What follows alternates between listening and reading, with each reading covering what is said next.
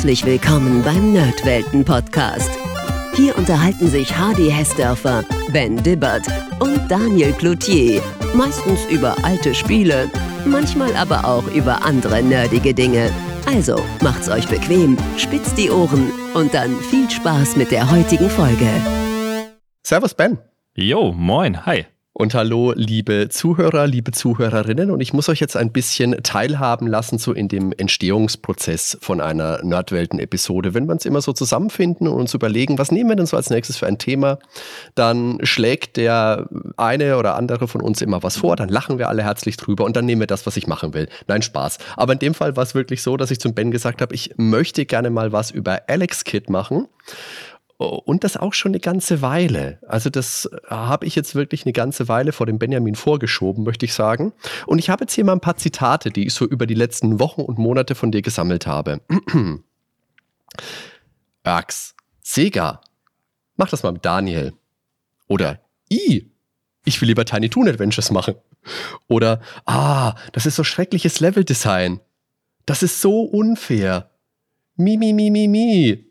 Oh, du hattest recht, Terranigma ist wirklich nicht so gut. Naja, also das waren jetzt ein bisschen Auszüge aus den Nachrichten, die ich in letzter Zeit so von dir bekommen habe.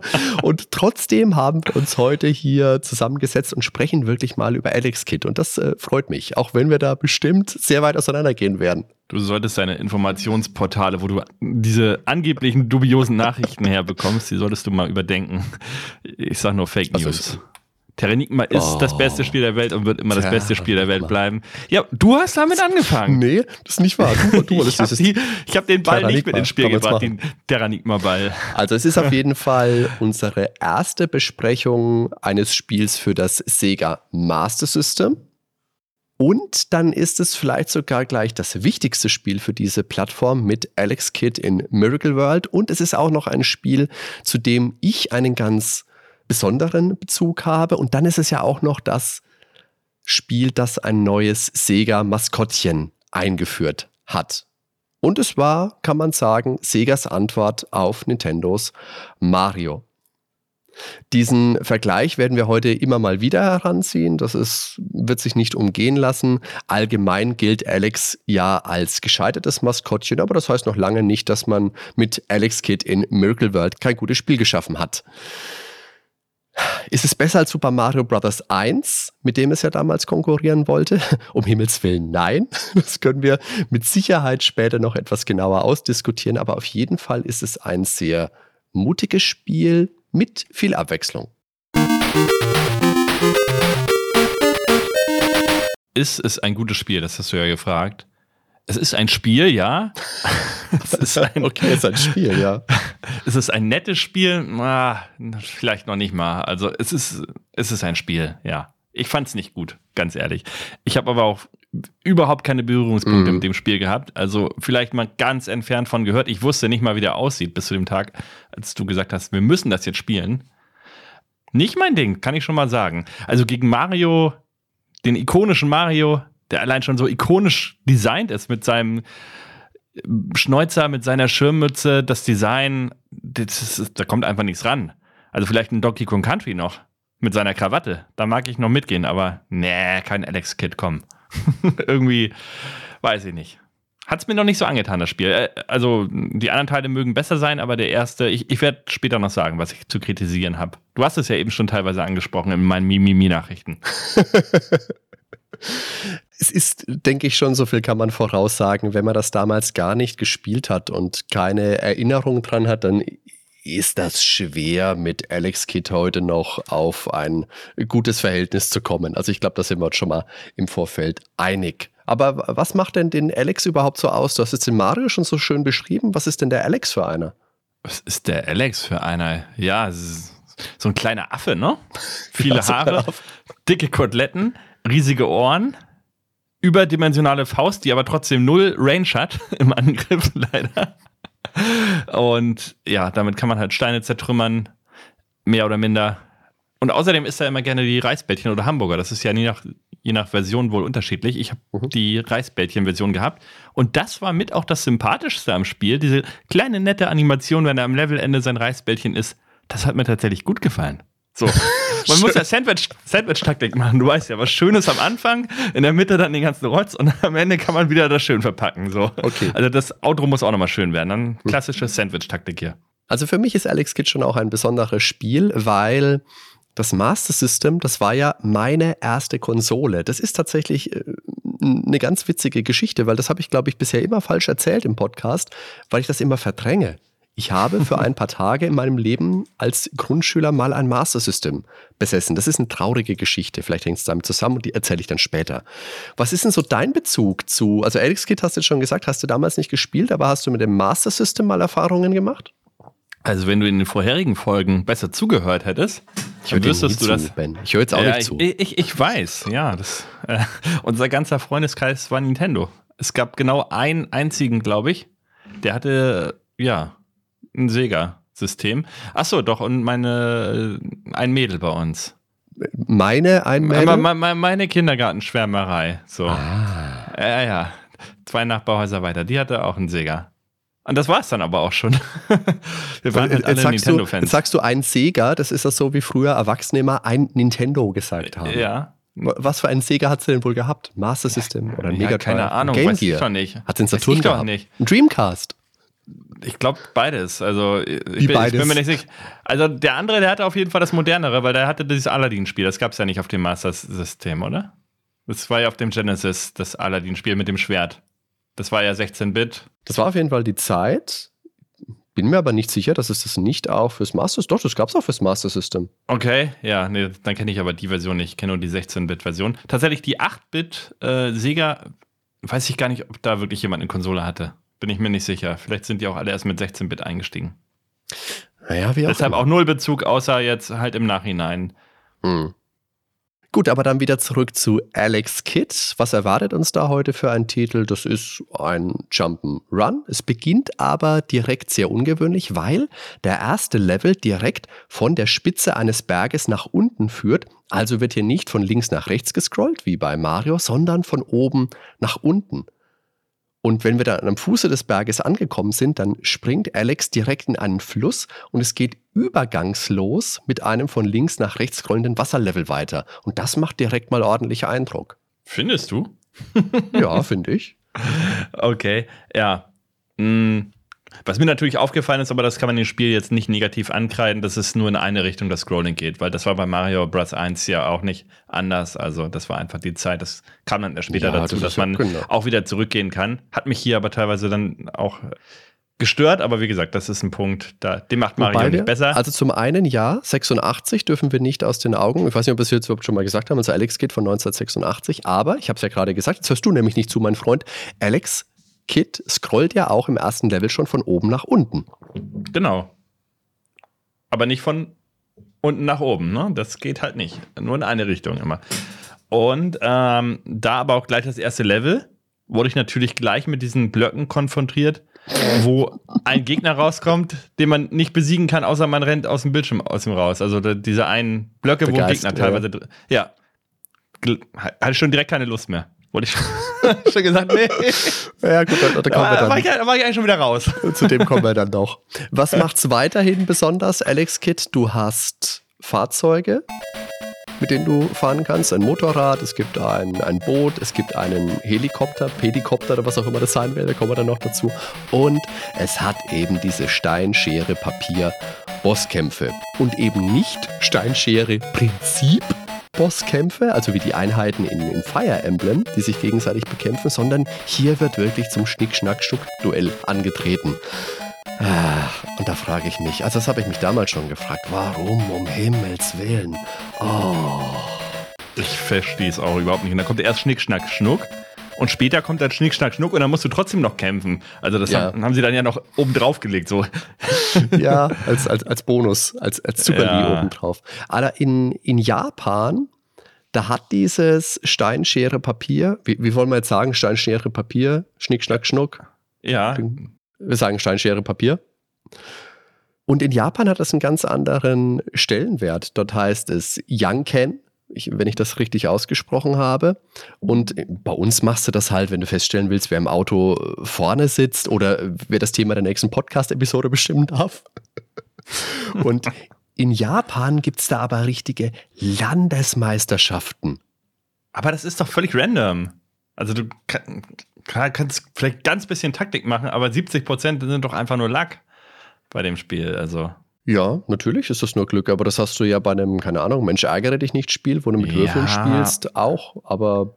Aber wenn man halt jetzt Kniffel spielt oder so, da hat man natürlich auch ganz viel Glück, aber da kann man ja noch viel mehr äh, inter, ja, Stimmt, hat man aber noch viel mehr Möglichkeiten zwischendurch einzugreifen, sag ich mal. Bin ich bei dir, aber zur Entscheidungsfindung willst du ja was haben, was schnell durchzuführen ist. Jetzt zum ja. Beispiel wieder, wer sitzt im Auto vorne und dafür bietet sich das einfach an. Und Brunnen natürlich gibt es da nicht. Unfairer Quatsch. Also, wenn man sich darüber äh, mal ein bisschen informieren möchte, dann kann man auf YouTube gerne mal nach Janken Tournament suchen. Da findet man da einiges. Also, wir haben ja eben schon gesagt, Alex Kidd in Miracle World ist auf dem Master System erschienen, auf Cartridge. Äh, später gab es dann auch noch Versionen, wo das Spiel direkt im Speicher der Konsole verbaut war. Auch ein Grund natürlich, warum das Spiel dann so verbreitet eben auch war. Ja. Und das Master System unterstützte ja auch Spiele auf Steckkarten. Die hatten dann so 32 Kilobyte gerade mal. Und die Cartridge, die hatte auch schon wesentlich mehr Platz, nämlich das Vierfache, das waren dann 128 Kilobyte. Heute bekommt man das Spiel als digitale Version auf digitalen Spielesammlungen oder als Remake. Ja, von dem Remake, diesmal habe ich es leider nicht gespielt. Habe ich aber auch gelesen, ja, das Fazit war wohl von den meisten, warum macht man davon Remake und nicht von einem guten Spiel? Das war tatsächlich auch äh, in den Kommentaren sehr häufig zu lesen. Also nicht so wie bei dem, ähm, das war das hier, was wir letztens, Mickey Mouse. Da haben wir ja auch, da habe ich ja auch das Remake gespielt und das war ja sehr hoch angesehen, aber hier war das Fazit vom Remake eigentlich nur, dass die Grafik ziemlich cool sein soll. Ja, es hat auch ein paar Wohlfühl-Features, soweit ich das gesehen habe, die du zuschalten kannst. Aber im Kern ist es halt natürlich das alte Spiel. Und wie ich vorhin schon gesagt habe und später bestimmt auch nochmal sagen werde, ach, wenn du so gar keine Verbindung damit hast, dann, ah ja, naja, aber es ist für Sega auf jeden Fall ein wichtiger Titel und deswegen ist das auch ein Spiel, das es durchaus wert ist, ein bisschen drüber zu sprechen.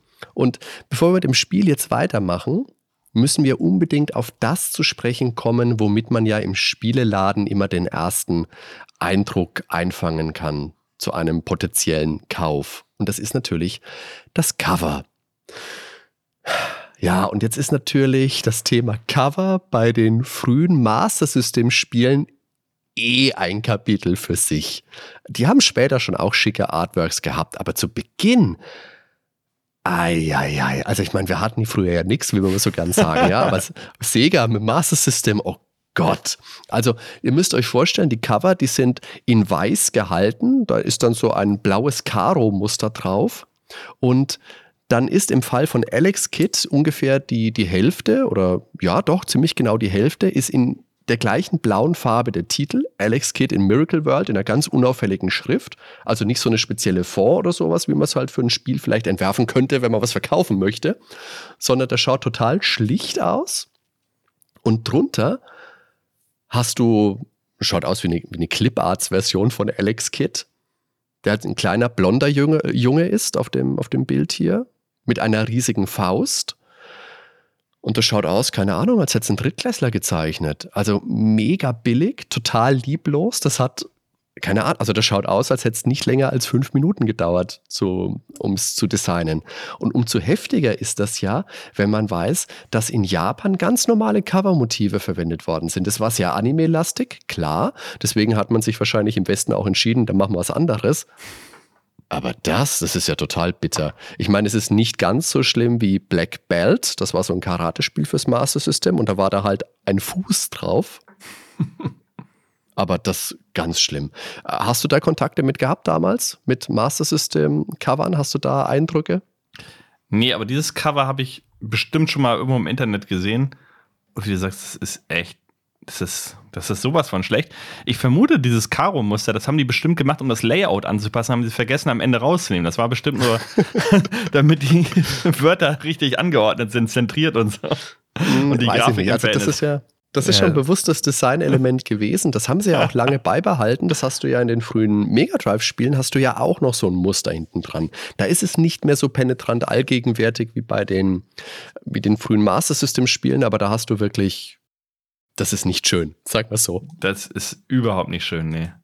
Das ist ja nicht mal witzig. Also die Mega Man-Cover, die konnten ja punkten, weil die einfach trashig witzig waren. Aber das ist einfach trashig scheiße. Ich weiß. Ja, das äh, trifft es leider ganz gut. Also liebe, liebe Zuhörer, liebe Zuhörerinnen, wir haben natürlich davon ein Bild bei uns in den Show Notes. Und falls ihr eine Podcatcher-App verwendet, die Kapitelmarken unterstützt, dann habt ihr da jetzt auch ein Bild davon gesehen. Später gab es dann einen zweiten Teil, also es, es, gab mehrere Teile von Alex Kid und über alle werden wir heute ein paar Worte verlieren. Der zweite Teil, der dann erschien, war The Lost Stars und auch davon, das war eigentlich ein Arcade-Spiel, auch davon gab es eine Master System-Version. Das ist ein bisschen aufwendiger, das ist weg von dem Clip-Arts, das ist jetzt schon gezeichnet, das heißt aber nicht, dass es gut ist, weil auf diesem Cover, da hat der Alex auf einmal unglaublich große Ohren eine fette Knollnase und schaut insgesamt ein bisschen aus wie eine Mischung aus Dassams und Carlson vom Dach. Und da musst du denken, Sieger wollte dann Maskottchen draus machen. Wer will denn so ein Maskottchen? Ich habe mir jetzt gerade noch mal das japanische Cover angeguckt, ne, von dem ersten Teil. Das ist ja sowas von viel, viel, viel, viel besser. Ich weiß nicht, wie man das so versauen kann. Ja, ja, es ist aber halt leider damals noch dieser Stil, der war halt im Westen noch nicht verbreitet. Das war einfach noch ja. vor, bevor Anime wirklich Stellenwert hatte. Ja, aber im Westen. Wahrscheinlich Klar. hätten das die Leute trotzdem abgefeiert. Das Problem war, die hm. Entscheidungsträger dachten, dass die Leute das nicht mögen. Hat irgendjemand halt eine Meinung gehabt und ja, dann wurde das so umgesetzt. so ist es meistens, ja. ja, aber ich glaube, mir hat das als Kind super gefallen. Allein die ganzen Zeichentrickfilme, die waren ja alle schon in diesem Stil, die ich da schon geguckt habe. Ende der 80er, Anfang der 90er. Also, mhm. ja, naja, Marketing-Leute halt. Und wenn man sich jetzt das Spielprinzip aber anguckt, dann denkt man auf den ersten Blick eigentlich, ja, es macht einiges anders als Mario und es will vielleicht ein bisschen abwechslungsreicher sein. Das ist es auch. Ja, aber ob es dann wirklich funktioniert, diese Elemente, das steht auf einem ganz anderen Blatt, finde ich. Ähm, ja, man läuft halt von links nach rechts, aber man hat halt immer diese Geldbeutel, die man dann zwischendurch einsammeln kann, kleine und große. Und die sind halt nicht nur dafür da, um einfach extra Leben zu sammeln, wie bei Mario. Nach 100 Münzen hast du halt ein Leben. Hier kannst du dir wirklich im Laden dafür was kaufen. Ja, der immer so zwischen den Leveln halt verteilt sind. Ne? Immer mal wieder hast du dann so einen Kaufmannsladen, wo du rein kannst. Und am Levelende wartet, wie gesagt, der Reisball oder der Hamburger. Und ansonsten, ja, ist es halt nicht so viel anders. Ne? Du durchquerst das Level, hast einen Startpunkt, hast einen Endpunkt. Später hast du auch noch Level mit Abzweigung, aber das kommt erst relativ spät im Spiel, wo du dann auch einen ganz kleinen Erforschungsaspekt noch mit drin hast. Wir haben es jetzt vorhin schon angedeutet, Alex vernichtet seine Feinde nicht mit einem Hopser, wie es Mario macht, sondern mit einem Schlag seiner überdimensional riesigen Faust. Und die ist fast so groß wie sein Kopf. Also das ist prinzipiell ein witziges Element das als Kind bestimmt auch witzig ansprechend ist. Das Problem hast du jetzt schon angesprochen. Man hat damit eine sehr kurze Reichweite und von daher ist es sehr viel schwerer einzusetzen als der Sprung bei Mario. Auch aus dem Grund, weil man Feinde wirklich sehr exakt treffen muss. Ich habe da oft Schaden genommen, besonders dann, wenn ich Gegner in der Luft schlagen wollte. Und Schaden bedeutet in diesem Fall Sterben weil Alex eben nur einen Treffer hinnehmen kann, bevor er gen Himmel fährt. Das war eine nette Animation, wenn Alex von dem Feind getroffen wird, dann, naja, siehst du, wie seine Seele in den Himmel fährt.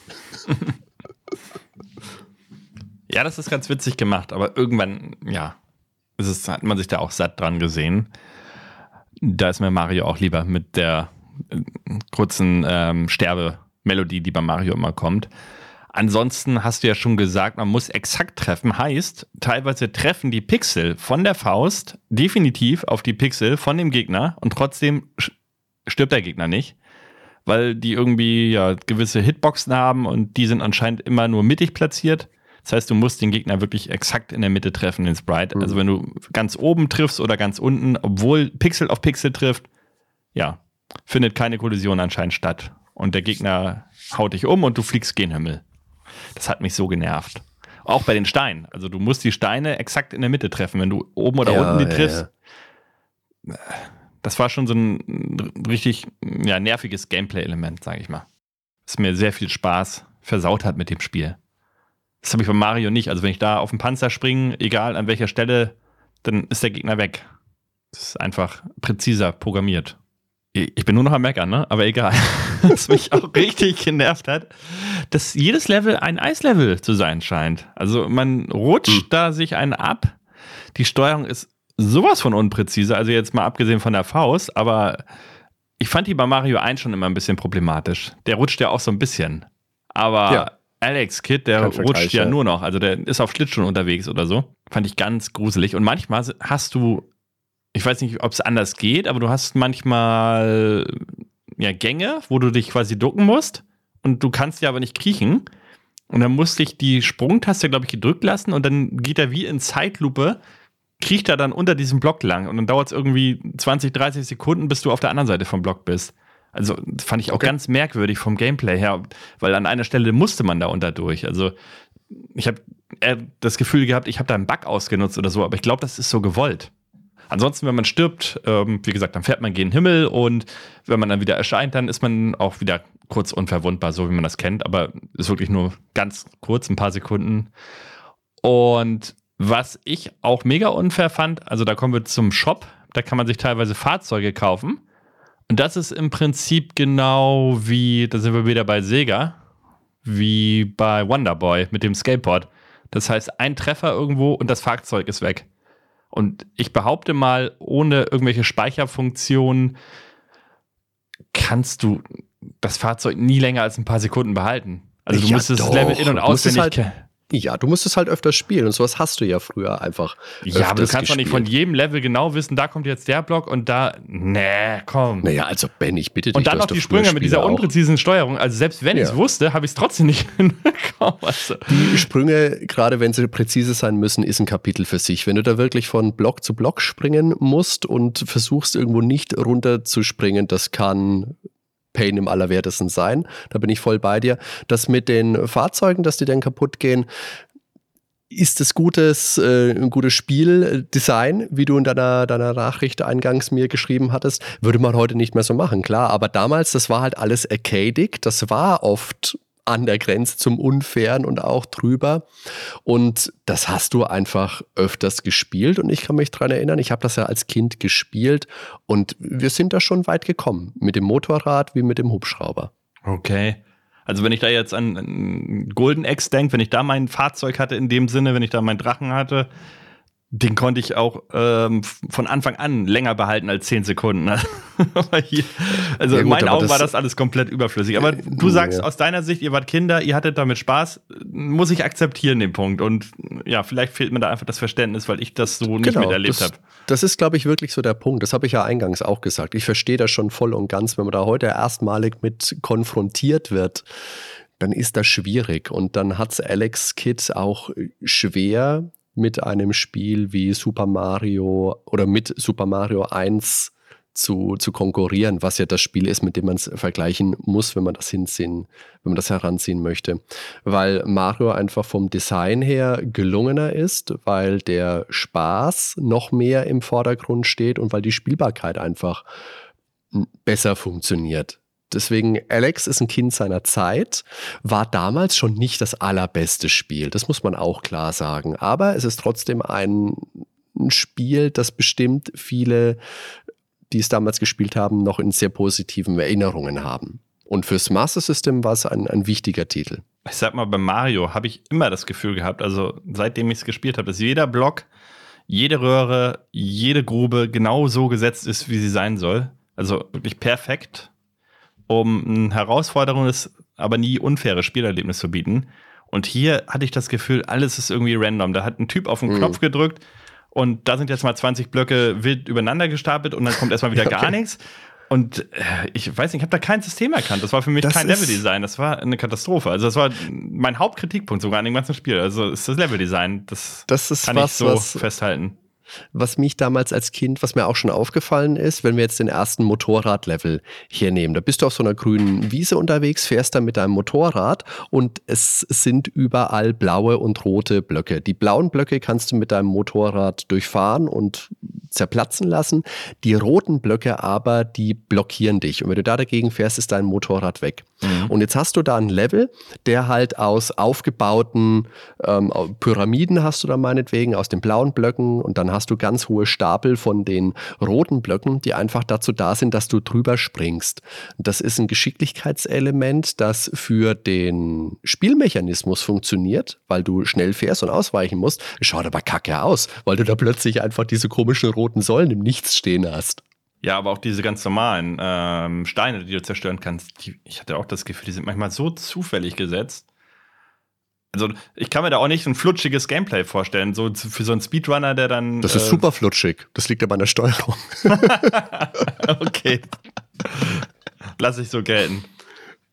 Also du hast jetzt diese Steinblöcke, das sind diese gelben, die hast du vorhin auch schon mal angesprochen. Das sind, die kannst du normal kaputt hauen, die zerplatzen dann. Und dann gibt es aber wie bei Super Mario auch diese, na, nennen wir es mal Bonusblöcke. Da ist dann ein Stern drauf und die musst du zerschlagen wenn sie gelb sind. Es gibt auch rosane, die werden, die geben Preis, was drin ist, wenn man sie berührt, wenn man drüber läuft. Und du hast jetzt schon gesagt, was drin sein kann. Du kannst Geld drin finden, entweder große oder kleine Geldsäcke. Die großen bringen 20 U und die kleinen bringen 10 U. Und jetzt frag mich nicht, was U ist. Es ist halt die Währung in äh, Miracle World anscheinend.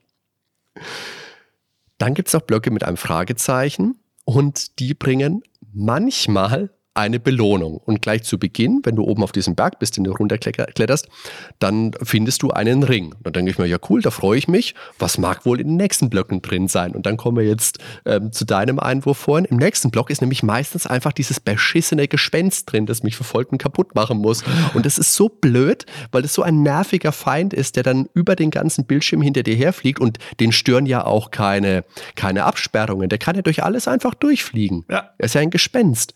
Und dann fängst du nämlich an, das haben wir damals als Kinder schon gemacht, dann machst du gar keine Fragezeichenblöcke mehr kaputt, weil meistens ist ja dieser blöde Geist drinnen. So ein Scheißdreck. Also eigentlich brauchst du gar kein Geld in dem Spiel, weil von dem Geld kaufst du dir eh nur die Fahrzeuge. Die sind massiv überteuert dafür, dass sie sofort kaputt gehen, finde ich.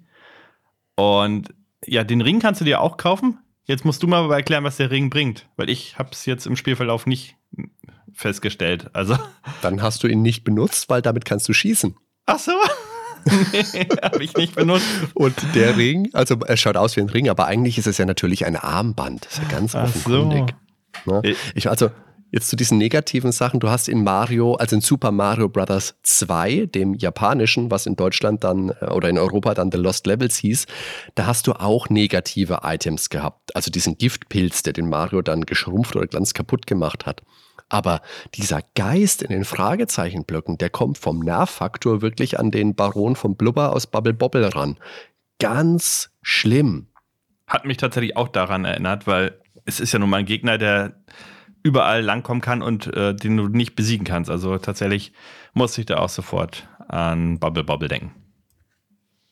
Es gibt dann noch Totenköpfe, also Items, also Boxen mit Totenköpfen. Mhm.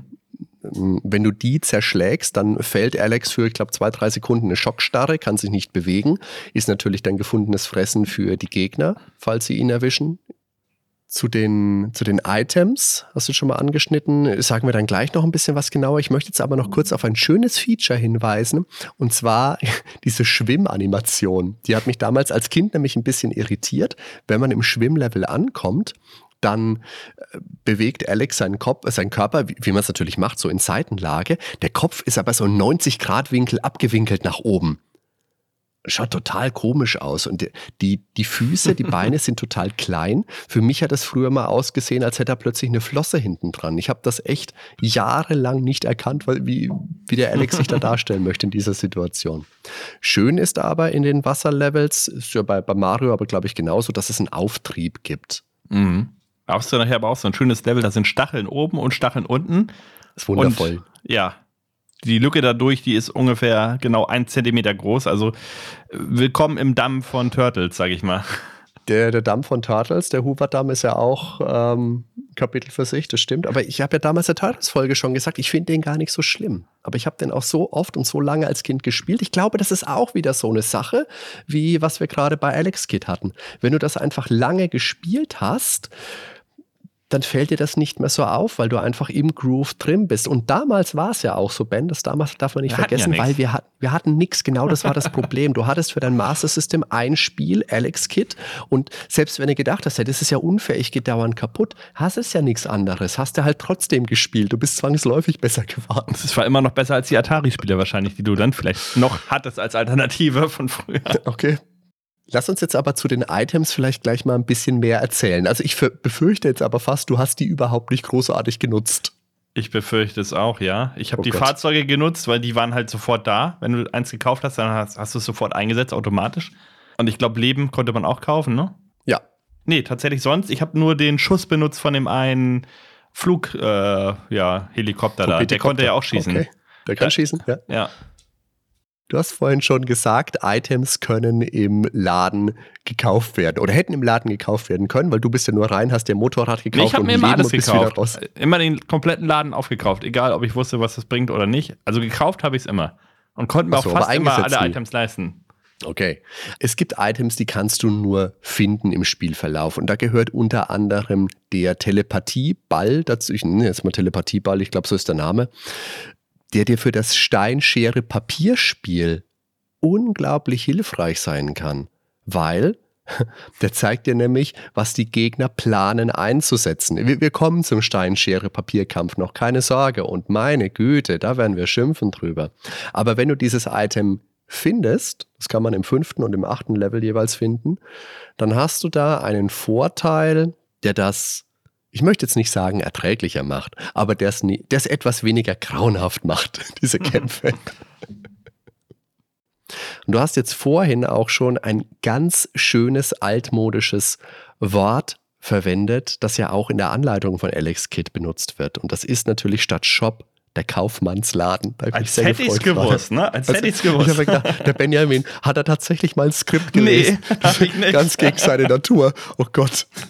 Das war völliger Zufall tatsächlich, ja. Da habe ich mich so gefreut, ganz im Ernst, guckst in diese alte Einleitung und diese alten Sega-Anleitungen, die haben ja noch für Europa eine Anleitung gedruckt, die ist dann Englisch und Spanisch, Italienisch und was weiß ich noch und Deutsch auf jeden Fall. Und da stand wirklich noch das Kaufmannsladen drin, habe ich mich gefreut. Ja, aber hätte ja auch Tante Emma Laden drinstehen können. Kaufmannsladen ist mir tatsächlich noch ein Begriff, weil äh, das Ja. ist, äh, so nennt man die für Kinder auch noch. Also meine Nichte, die hat ja so Richtig. einen. Aber wenn man da bei Ebay sucht oder so, da guckt man immer nach Kaufmannsladen, glaube ich. Okay. Ja, stimmt. Schön. Gut. Dann gibt es dann noch so Items wie einen Flugstock, mit dem der Alex dann fliegen kann, eben um diese, diese ganzen dummen Blockaden zu überfliegen. Das Powerarmband haben wir schon gesagt. Das Motorrad natürlich, das heißt natürlich Sukupako-Motorrad, ne? ist klar. Ich habe jetzt nicht geguckt, was Sukupako heißt, aber wir haben ja vielleicht auch immer mal japanischkundige Hörer und Hörerinnen, die mich da vielleicht unterstützen können, was das jetzt heißt. Den Traghubschrauber, den hast du auch schon angeschnitten. Das ist ja auch ganz witzig, weil das ist ja so, eine, so ein Petikopter. Also der wird mit den Füßen, Mhm. wie ein Fahrrad, wird der Rotor angetrieben. Da hockt der Alex drin in so einer großen Kugel. Und das erinnert ein bisschen, Spoiler, Spoiler, Foreshadowing, an diese Capsule-Module, die die Bulma in Dragon Ball Ja, ja. immer verwendet. Das stimmt. Dazu kommen wir noch und das ist bestimmt auch ein Element, das da mit reinspielt.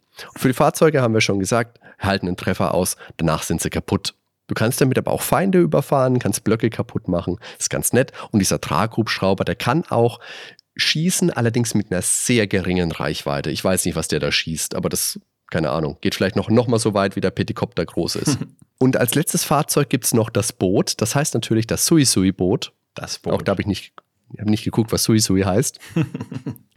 Und da steht in der Anleitung der nette Satz: Gelangen Sie an zum Flug, werden Sie ein Spezialrennboot vorfinden, mit dem Sie das Wasser überqueren können. Gott sei Dank steht nebendran auch der gleiche Satz nochmal auf Englisch und da steht drin, when you get to the river. Also da hat man im Deutschen halt, war man ein bisschen wild, als man übersetzt hat. In der Tat. Ja, was wir auch noch nicht erwähnt haben, ist ja die Übersichtskarte. Die erscheint nach nix, äh, also die erscheint nach jedem Level. Also immer, wenn man ein Level geschafft hat, dann ist man auf dieser schönen, bunt gestalteten Karte. Ja, die ist das schön. Muss ich sowieso dem Spiel einmal zugute halten. Also, ich habe auch schon Kommentare gelesen im Internet von wegen, das sieht aus, als hätte das jemand alles in Paint gemalt und das ist Marke super billig, das ganze Spiel. Nein. Da gehe ich nicht mit. Also, es hat schon einen gewissen Charme und es ist halt ja, gerade wenn man vom C64 oder so nicht so die mega bunten Spiele gewöhnt ist, ist es richtig schön bunt. Also, und ja, hat immer so einen fröhlichen Touch. Und das hat diese Karte auch. Und da führt halt der Weg vom Mount Eternal, wo Alex trainiert, über den Lake Faisum in den Ort Namui, durch Flüsse in die Stadt und Schloss Radaxian bis zum Bösewicht Jenken. Insgesamt sind das dann 17 sehr anstrengende und nervenzerrende Level. Ja, und neben dieser Karte, dann hockt da eben immer der Alex und er schaut total glücklich und mampft da seine Onigiri. Also das sind natürlich in Setang Blätter ge gewickelte Reisbällchen beziehungsweise einen, einen Hamburger, wenn man eine andere Version des Spiels spielt. Ich habe damals natürlich, weil das kanntest du ja bei uns nicht. Reisbällchen, Seetang, meine Güte, das gab es damals hier bei uns nicht.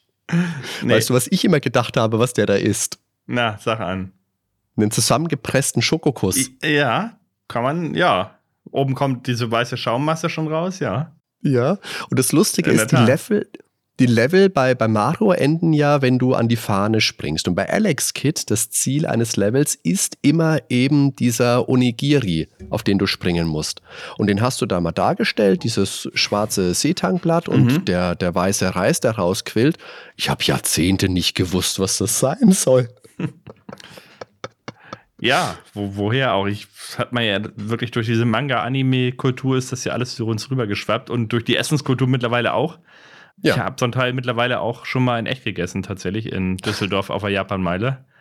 Also man kann da jetzt schon mal erahnen, da wird wirklich viel Vielfalt angeboten. Und das sind definitiv mehr Möglichkeiten, als es ein Super Mario hat, der ja im ersten Super Mario Bros. lediglich den Superpilz hat, die Feuerblume und den Unbesiegbarkeitsstern. Also ist das Fazit, Quantität geht über Qualität. Ja, nee, so weit sind wir noch lange nicht. das würde ich auch so nicht unterschreiben. Nee, nee, nee, wir sind jetzt hier gerade mal, wir sammeln mal positive Sachen. Also in puncto Einfallsreichtum braucht sich Alex Kidd nicht verstecken. Das ist auf jeden Fall was, was man unterm Strich schon mal stehen lassen kann. Und Sega hat mit dem Motorrad ja auch schon auf Geschwindigkeit gesetzt, was dann später das große Aushängeschild von Sonic the Hedgehog werden sollte. Ja, das funktioniert weder bei Alex Kidd noch bei Sonic, weil in beiden Spielen kannst du eigentlich nicht in Vollgas durchrennen. Du wirst gezwungen, dauerhaft abzubremsen. Ähm, ja, musst halt Hindernissen ausweichen und das funktioniert in beiden Spielen nicht gut. Also, ich habe bewusst gesagt, dass es in Sonic auch nicht gut funktioniert, weil für Sonic, äh, du kannst es gut spielen, aber dann musst du halt immer zwischendurch anhalten und kannst diesen Speed-Bonus gar nicht ausnutzen, obwohl es aus Speed ja, ausgelegt ist. Aber das ist eine andere Folge. Da wollen wir jetzt das gar nicht mal zu super weit. Folge. Ich freue mich. Ich, ich freue mich jetzt schon drüber. Mach die mal mit Dan. Warte, das notiere ich hier gleich wieder in den Einstieg für die Sonic-Folge, die Zitate von Benjamin. Ja, ja, mach, mach, mach, mach das mal mit Dan. Okay. Mach mal eine Notiz, genau. Und die Bosse, die haben wir ja vorhin auch schon kurz erwähnt. Kommen wir denn zu denen nochmal? Das sind halt die drei Henchmen und das sind diese Knobelbosse, wie gesagt. Und die haben auch dann die Form der jeweiligen Möglichkeiten, die man bei Schere, Stein, Papier hat. Und zwar ist das einmal der Stonehead, der Scissorhead und der Paperhead. Das ist großartig, ja. Ja, Schere, Stein, Papier, ne? Und man muss das Ganze dann auswählen, bevor die Musik stoppt. Also es läuft halt mhm. so eine Musik und du hast, während die Musik läuft, eben Zeit, deine Aktion entsprechend zu wählen und dann wird die eingeloggt, wenn die Musik vorbei ist. Und man sieht dann so eine Denkblase eben über Alex Kopf. Ja, das Prinzip ist halt klassisch diese Best of 3 Serie. Das heißt, zweimal muss man gewinnen. Ne? Und ja, genau. ja, wenn der Gegner zweimal gewonnen hat, dann ist man eben schon raus und verliert direkt ein Leben. Und du siehst halt Oder? nicht, was er wählt, außer, hast du ja vorhin gesagt, man hat gewisse Items, mit denen man da wohl so ein bisschen entgegenwirken kann. Ich habe einfach vorher gesaved. Ja, aber es ist halt schon auch so, dass dieses Item auch nicht die eierlegende Wollmilchsau ist, weil die wechseln dann auch kurz vorher noch. Also die zeigen die ganze Zeit über die Schere an und dann wechseln sie nochmal auf Papier und dann am Schluss auf den Stein. Ja, also musst du richtig schnell reagieren da wahrscheinlich. Ja. Oder wissen, was sie machen. Aber im Endeffekt ist es dennoch Trial and Error, ne? Ja, ja, ja.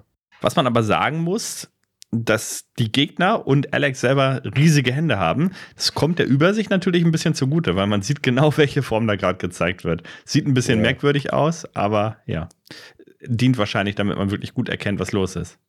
Und im Nachhinein hat der Spieldesigner sich wohl auch mal geäußert, Hascha Jeder, dass er mit diesem Element eben am unzufriedensten war. Mit diesem Schere-Stein-Papier-Prinzip, weil es halt wirklich nur auswendig lernest oder ja, so zufällig ist.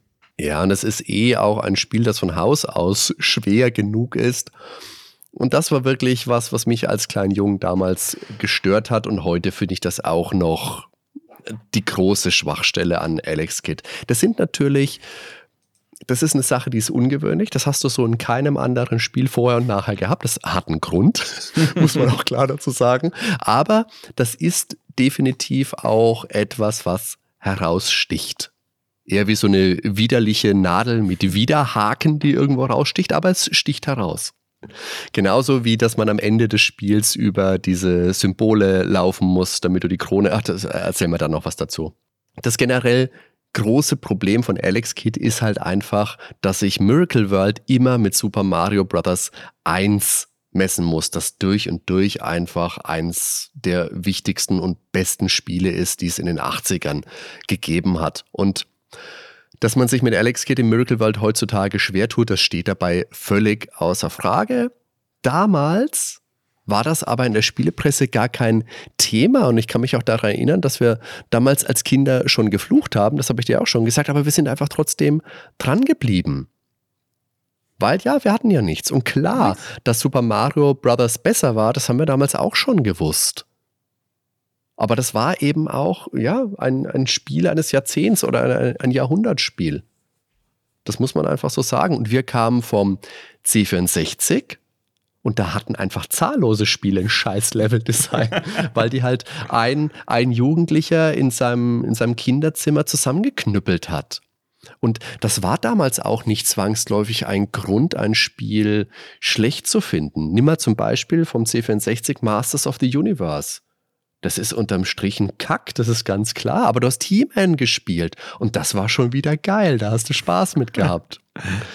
Und heute ist es da ganz einfach natürlich, so ein altes Spiel herzunehmen, mit dem Finger drauf zu zeigen und hier scheiß Level-Design zu schreien. Aber es ist schon auch wichtig, glaube ich, dass man den zeitlichen Kontext dann nicht ganz aus den Augen verliert. Ja, es gab schon schlechtere Spiele. Also, wenn man sich jetzt gerade die C64 Spiele anguckt. Oder vom alten Atari 2600, ne? Also, ich meine, Bobby geht nach Hause hat auch keine Bäume ausgerissen. Und auch das haben wir gespielt, durch und durch und durch, immer wieder. Das ist aber, glaube ich, auch wieder so ein Generationending. Weißt du, für mich war damals Atari, das war mir auch schon zu altbacken. Das waren Teile, die wollte ich nicht spielen. Und so Sachen wie, ach, keine Ahnung, Galaxien oder was, was war noch älter, Adventure oder sowas, das hätte ich damals als Kind, wenn mir das einer angemacht hätte, da wäre ich entsetzt aufgestanden und wäre gegangen. Aber natürlich die Leute, die das damals vor uns gespielt haben, für die war das halt einfach geil und die haben da heute auch immer noch viel Spaß mit. Du weißt, das dass ich jünger so bin als du, ne? Und ich habe es gespielt und ja. ich hatte Spaß damit. naja, siehst du, genau das ist der Punkt. Du musst ja, also ob du älter oder jünger bist, ist da ja total wurscht, aber wenn du es damals halt einfach gespielt hast, und das ist genau das Gleiche wieder bei, bei Alex Kid. Wenn du das damals gespielt hast, dann gehst du da viel verzeihlicher vielleicht auch mit um. Und so war es mit mir halt damals bei, was habe ich jetzt gerade gesagt, äh, Galaxien oder sowas halt einfach nicht. Ich habe diese Dinger damals nicht gespielt oder Space Invaders. Ist auch ein ganz wichtiges, ganz tolles Spiel. Aber das war mir damals auch einfach schon zu schlicht. Mhm. Das ist halt einfach der Punkt. Lass uns jetzt mal, mal mit, mit Alex Kidd wieder weitermachen mit der Geschichte. Der Alex, der lebt nämlich auf dem Planeten Aries oder Aries, wie man das auch immer aussprechen möchte. Und er gehört, so stellt es sich dann im Spielverlauf von Alex Kidd in Miracle World heraus, eigentlich zur royalen Familie und ist der lange verschollene Prinz. Er trainiert jetzt seit sieben Jahren auf dem hohen Berg Eternal. Das ist der erste Level, von dem er runtersteigt, um die Kampfkunst Shellcore zu erlernen. Was ist jetzt Shellcore? Anscheinend wächst einem davon eine riesige Faust und man wird so stark, dass man damit Steine und blaue Kugeln zertrümmern kann. Aber keine roten, weil wir wollen es mal nicht übertreiben. Er erfährt dann laut der Anleitung von einem Sterbenden, dass seine Heimat in Gefahr ist und dann schreitet er eben zur Tat. Und ich habe jetzt nicht ganz verifizieren können, ob das jetzt vor dem Spielstart stattfindet, dass er diesen Sterbenden findet, oder ob das dann der ältere Herr ist, den man dann nach dem, keine Ahnung, dritten, vierten Level vor seinem Haus hockend findet, weil der macht nicht den Eindruck, als würde er gleich abnippeln. Und die große Gefahr, die kennen wir ja schon, ne? Haben wir vorhin ja einmal erwähnt. Jenkin, Jenkin der Große, der Herrscher des Planeten, Jan Barik und seine Handlanger eben, die haben die Stadt Redaxien übernommen und die Macht an sich gerissen. Also alles sehr klassisch. Und Jenkin ist übrigens auch wie Schnick, Schnack, Stuck ein Wortspiel. Jenkin Po, Steinschere, Papier. Also ah. bezogen auf diesen japanische Schreibweise. Und am Ende wird natürlich die entführte Familie auch befreit, aber der Vater, der bleibt erst einmal verschollen. Wird ein anderes Mal gerettet dann. Oh ja. Wen wir aber hier schon retten können, das ist Alex Bruder Eagle oder, oder Eggle, wie auch immer der ausgesprochen wird. Und der ist benannt nach einer Figur aus dem 1985er Spiel Pitpot. Auch ein Spiel des späteren Alex Kidd im Miracle World Designers Kotaro Hayashida. Und wenn Eagle oder je nach Version auch Igul gerettet ist, dann verrät er dem Alex, dass er mal fix ins Nachbarkönigreich Nibana wetzen soll, um vom dortigen Herrscher einen Stein zu erhalten, auf den ein Code eingemeißelt ist. Und den brauchen wir, wenn wir ganz am Schluss zum Beenden des Spiels die Krone bekommen wollen.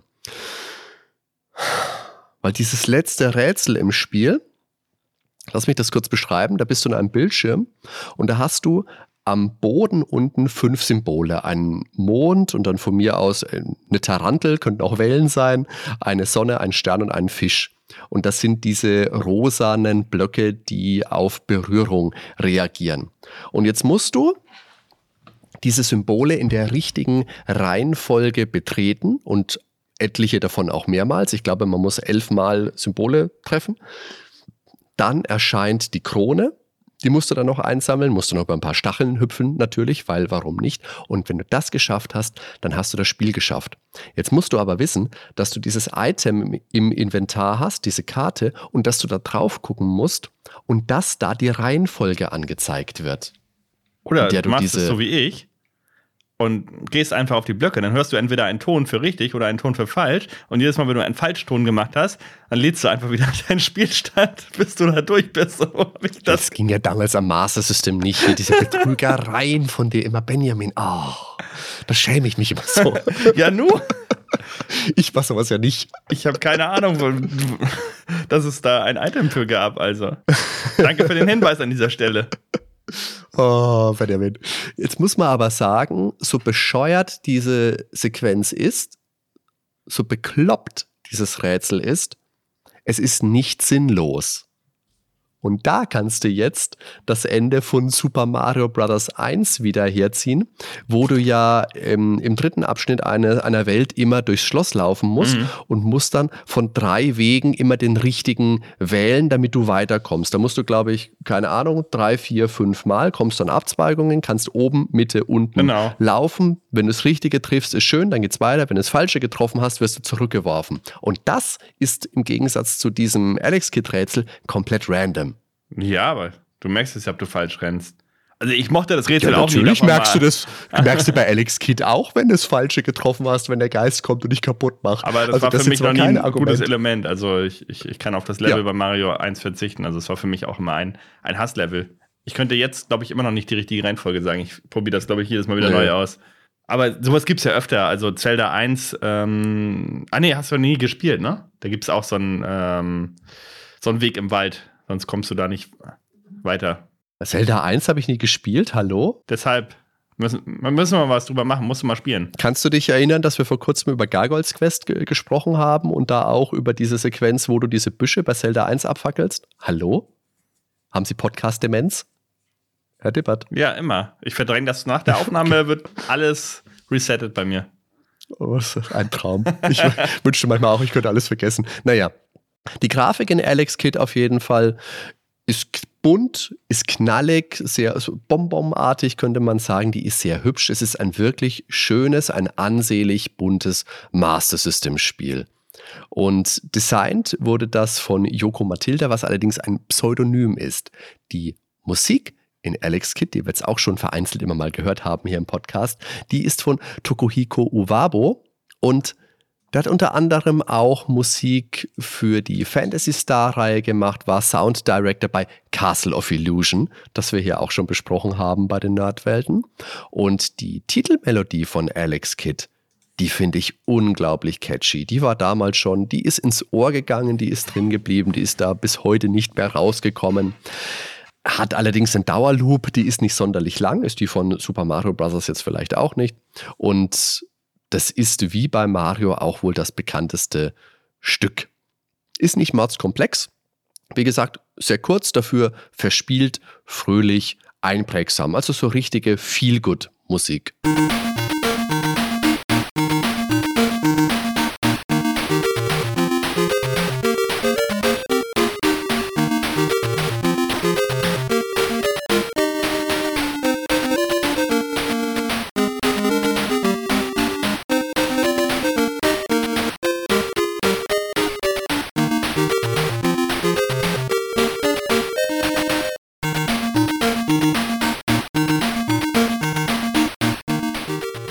Die auch ganz gut, so am Anfang. Aber als sie sich dann nach dem x Level immer wiederholt hat, es gibt ja auch sonst halt nur diese Schlosslevel, die dann diese komplett düstere Musik haben. Aber sonst hast du ja wirklich immer dasselbe fröhliche Theme, ne? Und bei Mario hast du auch die Fahrzeug, die Fahrzeuge haben eine andere Musik und du hast ja. diese Unterwassermusik. Und die, die Unterwassermusik, genau, ja. Aber, ja. aber es hatte für mich äh, nicht es hat halt nicht über das komplette Spiel gereicht. Also bei Mario, das Mario-Theme, das kann ich immer hören. Finde ich. Das ist wahr, ja. Ja. Äh, aber hier hätte ich mir noch zwei, drei mehr Stücke gewünscht, wollte ich eigentlich nur sagen. Das weiß ich, das glaube ich, kann man dem Spiel auch nicht vorwerfen, weil es einfach, wie gesagt, 86. Ja. Und es hat nicht wenige Musikstücke. Das ist, es sind eine, einige wenige, die vielleicht penetranter eingesetzt sind, das kann man schon sagen. Aber das hat schon eine Varianz. Und gerade diese Unterwassermusik, wie gesagt, das ist ganz toll. Du fällst da vom ersten Level vom Berg ins Wasser schaltet die Musik um. Also dauert vielleicht ein, zwei Sekunden, bis das Spiel gerafft hat, oh Gott, hm. jetzt ist er ins Wasser gehüpft. Mhm. Aber es ist nahezu übergangslos, genauso wie der, der Effekt vom Bergsteigen zum Schwimmen nahezu übergangslos ist. Und das ist eine sehr frühe Stelle in diesem Spiel, dass das schon mal die Technikmuskeln blitzen lässt.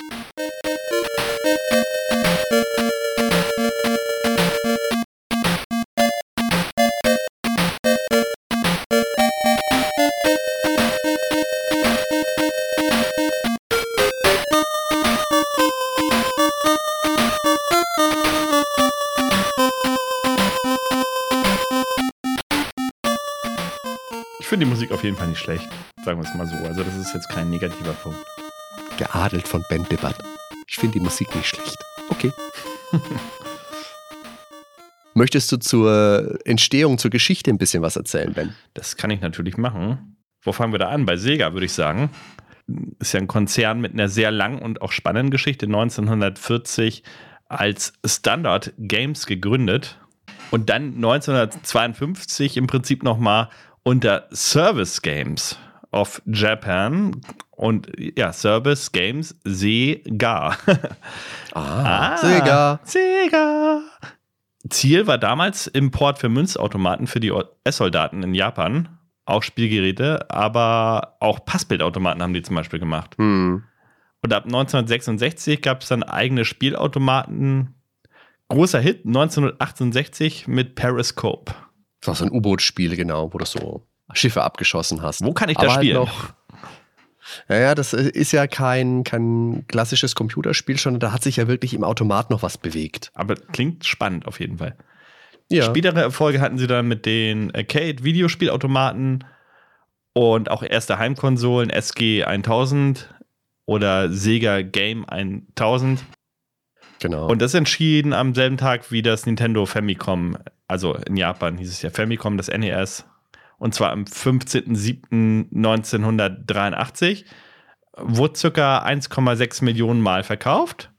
1984 wurde Sega USA dann von Sega Japan und der CSK Corporation aufgekauft und dann zu einem Unternehmen ja, zusammengeschweißt, und zwar Sega Enterprises Limited. Und da brachten sie eine neue Version ihrer Konsole auf den Markt, also vom SG 1002 Mark II. Und 1985 dann Mark III, aber 90% des Marktes wurden dort von Nintendo dominiert zu diesem Zeitpunkt. Und im Prinzip ist es ja das Master-System, was dann eben unter dem Namen äh, Redesigned 1987 dann auch rausgebracht wurde. Und da eben auch den Weg in die USA und nach Europa gefunden hat, endlich. Ja, genau. Hast jetzt schon gesagt, man hatte natürlich heftige Konkurrenz mit Nintendo. Man war technisch dem NES zwar überlegen, aber insgesamt war es ein nicht so wegweisender Erfolg, vor allem wegen Nintendos eisernem Griff um Third-Party-Entwickler. Man weiß ja, wer damals für das NES entwickelte, durfte keine Spiele für andere Systeme veröffentlichen. Und in Europa muss man das aber ein bisschen relativieren, weil 1990 war es dort die am meisten verkaufte Konsole. Das ist ein ganz spannendes Thema. Wir müssen unsere Konsolenfolgen, glaube ich, eh mal fortsetzen. Wir haben ja von der Ewigkeit mal was über das N64 und auch über den GameCube gemacht mhm. und dann mhm. haben wir es einschlafen lassen. Aber da sind schon noch viele spannende Konsolen möglich. Ganz am Anfang unserer Folge heute hast du schon gesagt, das Master System hat Anfang, anfangs auf diese günstigeren Steckkarten gesetzt, die Sega Cards. Und später gab es dann eben die Cartridges, weil die entsprechend mehr Platz hatten. Und das ist immerhin 13 Millionen Mal verkauft worden.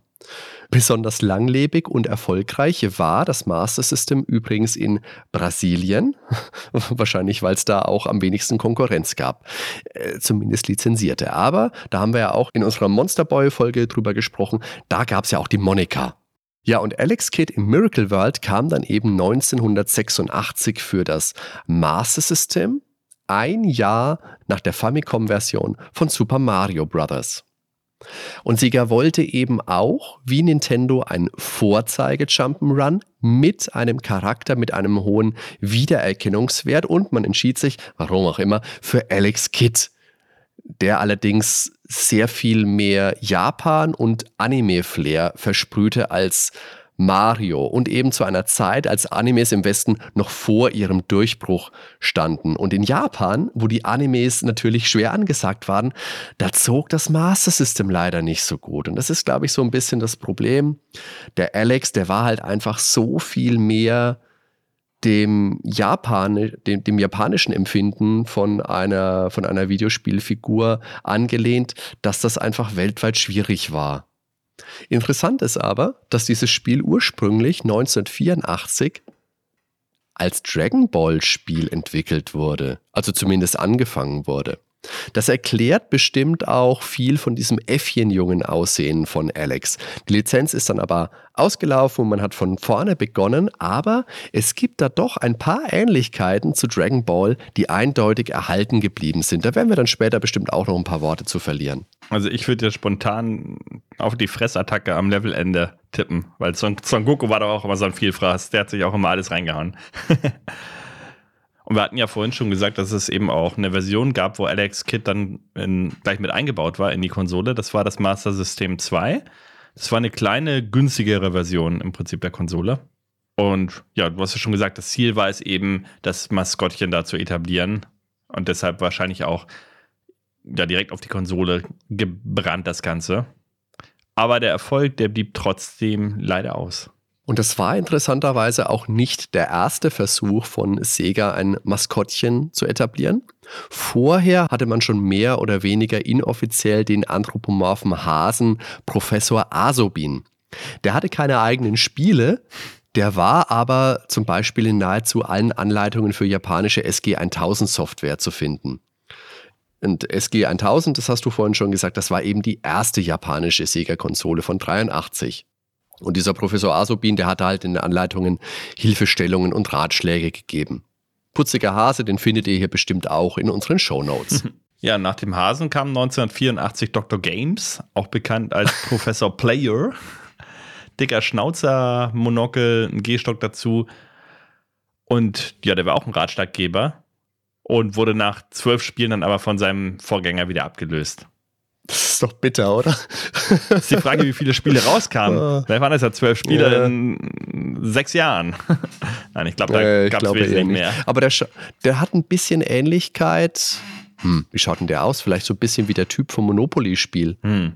Halt ohne den Zylinder. Naja. Also er ist nicht so, er ist nicht sonderlich originell. Das muss man dem, dem Pro, wie, wie, wie wollen wir nennen? Professor Player. Das gefällt mir am besten eigentlich. Ja, ist nicht schlecht. Also, ich weiß nicht, sieht so ein bisschen aus wie der Bruder von Dr. White, oder? Von- SimCity. Ja. Ja. Ich glaube, die, die würden sich gut sein. verstehen, die beiden. 1986 gab es dann ein neues Maskottchen und das war Opa Opa, das Raumschiff aus Fantasy Zone. Und damit erstmals ein Charakter aus einem Spiel.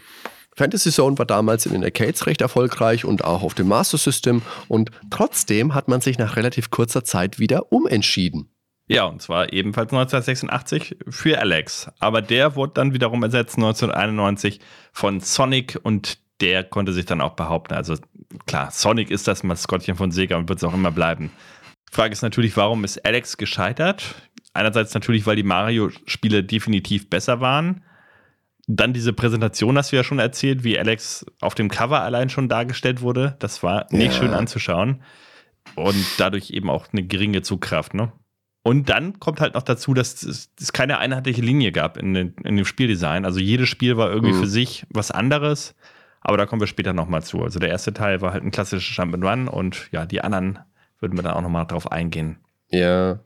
Wobei ich weiß nicht, ob das wirklich so der Grund ist, dass die Spiele so unterschiedlich sind.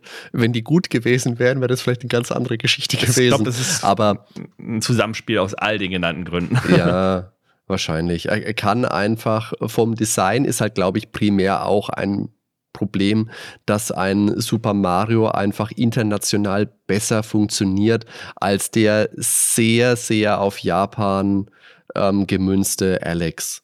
Es mag jetzt mein Eindruck sein, liebe Zuhörer, liebe Zuhörerinnen, da freuen wir uns natürlich auch über eure Kommentare, aber so würde ich das verorten. Entwickelt wurde Alex Kidd von Kotaro Hayashiba, das haben wir schon gesagt. Der war 1983 gerade mit der Schulausbildung fertig und hat dann ein Jobangebot bei Sega in einem Magazin gefunden. Das ist eine ganz nette Geschichte. Der hat dann nämlich den Zug genommen, den Shinkansen, ist nach Tokio gefahren und ist dann aber nicht im Hauptquartier von Sega gelandet, sondern irgendwo bei einer, bei einer Sega-Fabrik, weil er, keine Ahnung, irgendwo die Adresse verdummt hatte.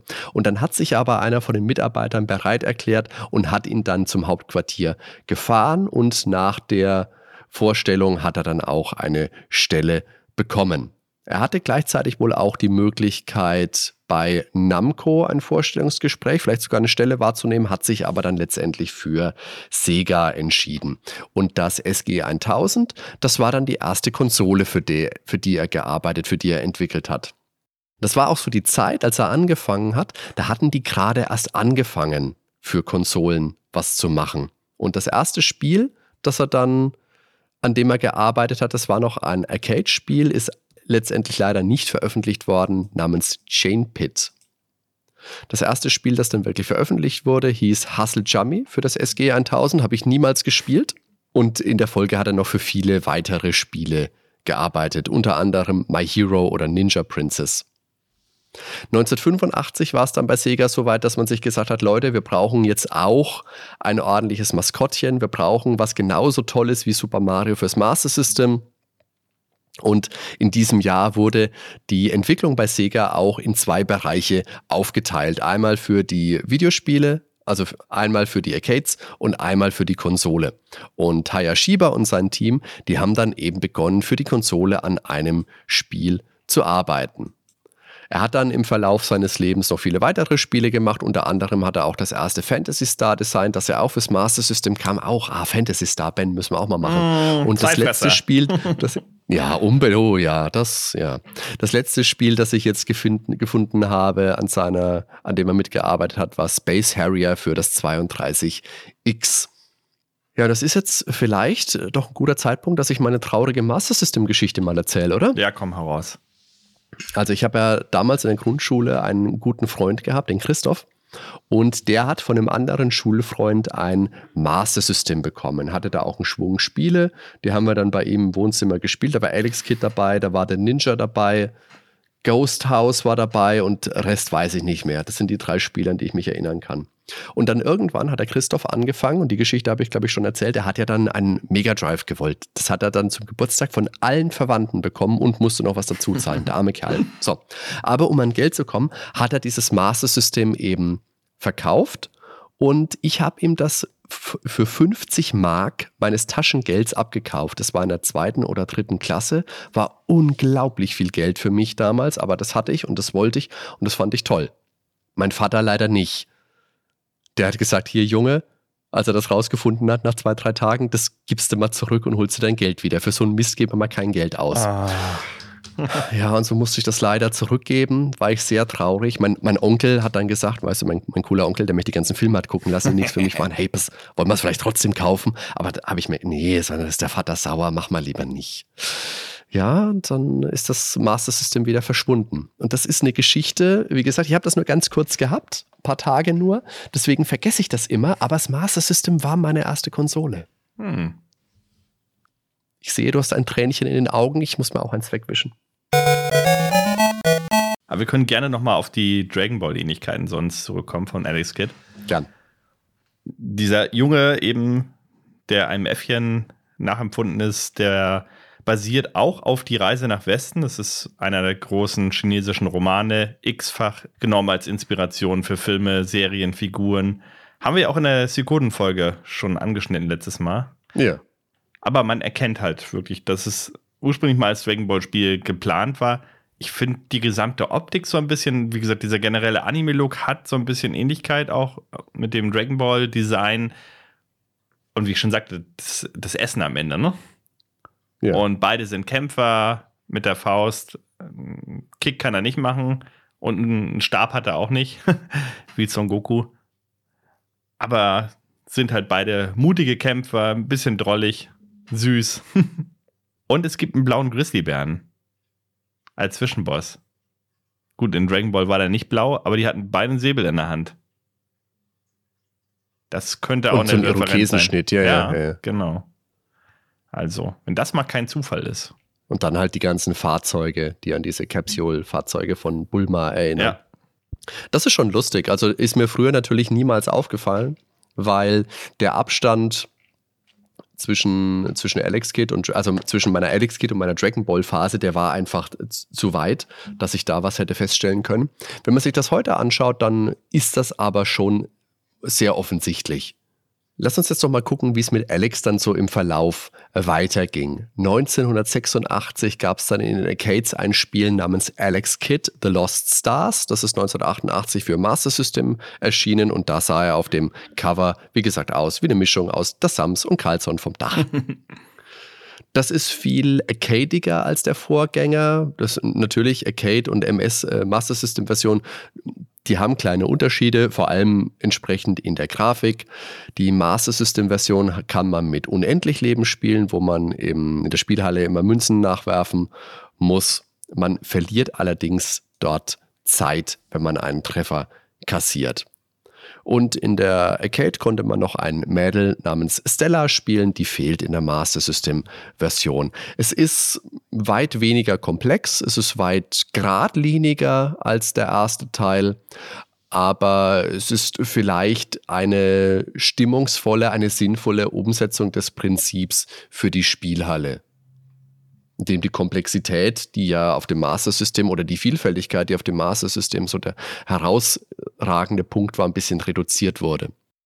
Der Alex, der ist ja auch gerne motorisiert unterwegs. Deswegen gab es 1987 auch ein Spiel in Japan namens Alex Kid BMX Trial, also natürlich ohne Motor, sondern mit Körper, sondern mit hm. Fußkraft treten. Und das verwendete interessanterweise einen speziellen Pedal-Controller, also so eine Art Drehrad wie einen, wie einen Lautstärkeregler, wo du hin und her drehen kannst. Mhm. Da siehst du von oben, wie der Alex mit seinem BM, BMX rumfährt über einen Hinderniskurs. Diese BMX-Räder, die waren ja in den 80ern total hip. California Games konntest du es ja auch fahren. Mein Großer hat sich äh, letztens eins zum Geburtstag gewünscht übrigens. sind auch wieder in. Ah. BMX-Räder. Habe ich damals auch keins bekommen. Mann, kein Master System, kein BMX. Oh, Schlimm. ich hatte gar nichts, Ben. Ja? Nix. Ich weiß gar nicht, ob ich eins hatte. Ich glaube nicht. Ich hatte, glaube ich, nur ein Mountainbike später, aber ein BMX. Ich glaube nicht. Auch ein sehr schönes Spiel ist übrigens Alex Kidd in Hightech World auf dem Master System. Dann. wunderschön. Wunderschön. Da fasse ich jetzt mal die Story zusammen. Und zwar Bitte. in der Nachbarstadt ist eine neue Arcade eröffnet worden namens Hightech World mit krassen Sega-Automaten. Und da will Alex Geil. natürlich unbedingt hin. Klar. Ja, natürlich ähm, kennt er den Weg nicht und muss sich erstmal eine Karte suchen. Und diese Karte ist, wie soll es anders sein, in acht Stücke geschnitten und versteckt. Also, ja, das ist die Story. Wir- wir such, nicht. such dir die Karte ist die. Arcade und der einzige, die einzige Karte, die es gibt, ist zerschnitten. Oh Gott. Ja, aber die, das Setting ist dort im feudalen Japan so ein bisschen angesiedelt. Und Alex rennt durch einen Palast und sucht die Kartenstücke, spricht mit Bewohnern. Und im besten Fall dreht man nicht komplett durch, weil die Musik einfach ziemlich nervig ist in dem Game.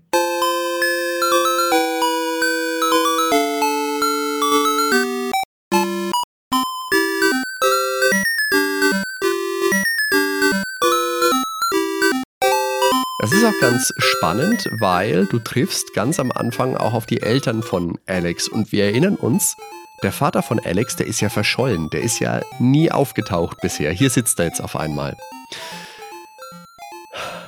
Das ist ein bisschen zweigeteilt, dieses Spiels. Der erste Teil ist so eine Art naja, Adventure, kannst du sagen. Da rennst du durch die Gegend. Und das hat ganz komische, ganz komische Spielelemente drin. Da gibt es meinetwegen so eine, so eine Lehrerin, die Mary, und die kommt mit so einem ganz seltsamen Multiple-Choice-Test daher. Also da werden Sachen gefragt wie, was ist die Hauptstadt von Japan? Oder was ist der Name der 15. Szene in Space Harrier? Weil wer weiß es nicht. Äh, ist es erstens Ida? Ist es zweitens Minia? Oder ist es drittens Vissel? Und das sind lustigerweise alles Level in Space Harrier. Also Ben, was meinst du? Ist es erstens Ida? Ist es zweitens Minia? Oder ist es drittens Man Vissel? soll immer die goldene Mitte nehmen, Minia. Ganz klar.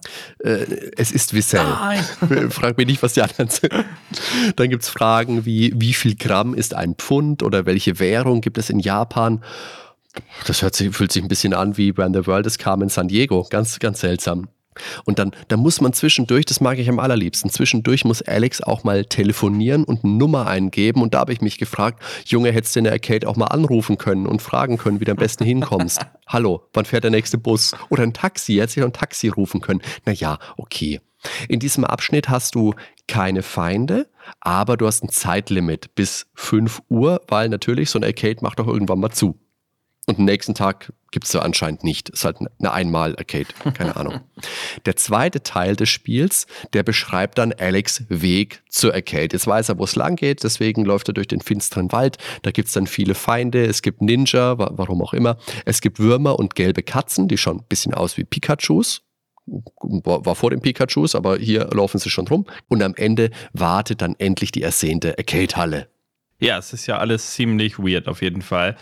Aber es ist ja eigentlich Oh ja. auch kein Alex Kidd-Spiel, sondern eins, das extra wieder für den Westen angepasst wurde. Und zwar ist es eine Anime-Serie an Mitsuhime, basierend auf einer alten, ja, Manga-Serie um eine Prinzessin. Also so ein bisschen so ähnlich wie bei Mario Bros. 2, wo sie dann halt auch ein anderes Spiel einfach genommen haben. Genau, das stimmt. Im Original, im japanischen Spiel, spielst du da nicht Alex, sondern, sondern diese Prinzessin. Und der Vergleich mit Super Mario Bros. 2, der ist gut. Da hat man auch ähm, aus, einem, aus einem anderen Spiel, das Doki Doki Panic ein Mario-Spiel gemacht. Da hat man es aber so viel sorgfältiger gemacht. also man mag jetzt von Super Mario Bros. 2 halten, was man will. Ich finde, das war ein ungewöhnliches Mario-Spiel, ja, aber es war kein schlechtes Spiel. Da gibt es ja heute auch ganz viele, sagen, das ist das schwarze Schaf der Reihe. Ich finde, das Nö. Hat mir damals Spaß gemacht, habe ich heute auch gute Erinnerungen dran. Aber Alex Kidd in Hightech World, das finde ich sehr schräg und das ist auch einfach kein gutes Spiel. Ich meine, Miracle World hatte Steinschere Papier und, und hier hast du einen Schultest und wirst gefragt, wie, die, wie der 15. Level in, in, in, in Space Harrier Ja, gut, heißt. solche ähnlichen Fragen hast du bei Donkey Kong Country 2 auch.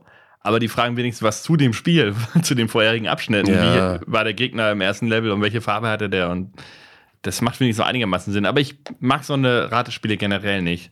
Das war ja in Wonderboy, gab es ja auch einen Abschnitt. Da musstest du ja auch so einen Typen immer Fragen beantworten. Also ich bin da kein Fan von, von irgendwelchen Multiple-Choice-Fragen in solchen Spielen. Das reißt mich immer raus. Mag ich nicht. Aber es gibt noch weitere Spiele von Alex Kidd. Und zwar haben wir jetzt hier 1989 oder 1990, je nach Region eben, das Spiel Alex Kidd in Enchanted Castle fürs Mega Drive. Das ist vom Prinzip wieder näher an Miracle World auf jeden Fall. Es gibt eine Rückkehr von Schere, Stein, Papier. Also anscheinend haben die sich da noch Hurra. nicht drauf besonnen, dass das keine gute Entscheidung war. Haben sie es trotzdem wieder mit reingenommen. Aber hier eine Besonderheit, nämlich in Japan verlor der Unterlegene seine Kleider. Also ist es Strip, Stein, Schere, Papier. Klingt nach einem lustigen Partyabend. Im Westen würde man stattdessen von einem überdimensionalen Gewicht zerquetscht. Ja, was besser ist, bleibt fraglich. Ja, das eine ist halt typisch westlich. Das könnte irgendwie aus ähm, ja, Looney Tunes sein, ne? Und das andere ist halt typisch Japan-Humor. Immer ein bisschen schlüpfrig. Und hier setzt sich auf jeden Fall die Geschichte auch vor, um die Suche nach dem verschollenen Vater dann ja, genau. Erinnert, wie gesagt, alles wieder an den ersten Teil. Aber 1990, da war dann die Luft auch noch mehr raus, als sie wahrscheinlich vorher schon raus war. aber es gab gewisse Fans, aber ich glaube, hier hielt sich die Fanbasis dann auch schon in Grenzen. Weil 1990, da war man schon so verwöhnt. Guck mal, da kam schon fast sowas wie Zelda 3 raus nachher. Noch nicht ganz, aber. Ja, ja, ja. ja. Steuerung war wieder Rutschpartie auf jeden Fall. Was ganz witzig war, dass man später auf so chinesische Zombie-Geister trifft, wie man sie aus Mario Land kennt vom Gameboy. Hm. Ansonsten bunt, klassisches Alex Kid Gameplay und trotzdem eher durchschnittlich, wenn nicht sogar unterdurchschnittlich. Ja. Aber das ist von all dem der, der logischste Nachfolger. Das fühlt sich an wie der erste Teil. Naja, und dann gab es 1990 nur in Nordamerika und Europa noch Alex Kidd in Shinobi World. Und das ist jetzt sein letzter Master System Auftritt. Und es ist, wie man vermuten könnte, eine Parodie von Shinobi, also ganz ähnlich wie es Kid Dracula für Castlevania war. Es hat ähnliche Level wie Shinobi, die Action steht klar im Vordergrund und das ist einfach viel näher, logisch an Shinobi als an einem Alex Kid Spiel. Und das ist eben auch deswegen, weil das wieder ein Spiel ist, das eigentlich was ganz anderes war.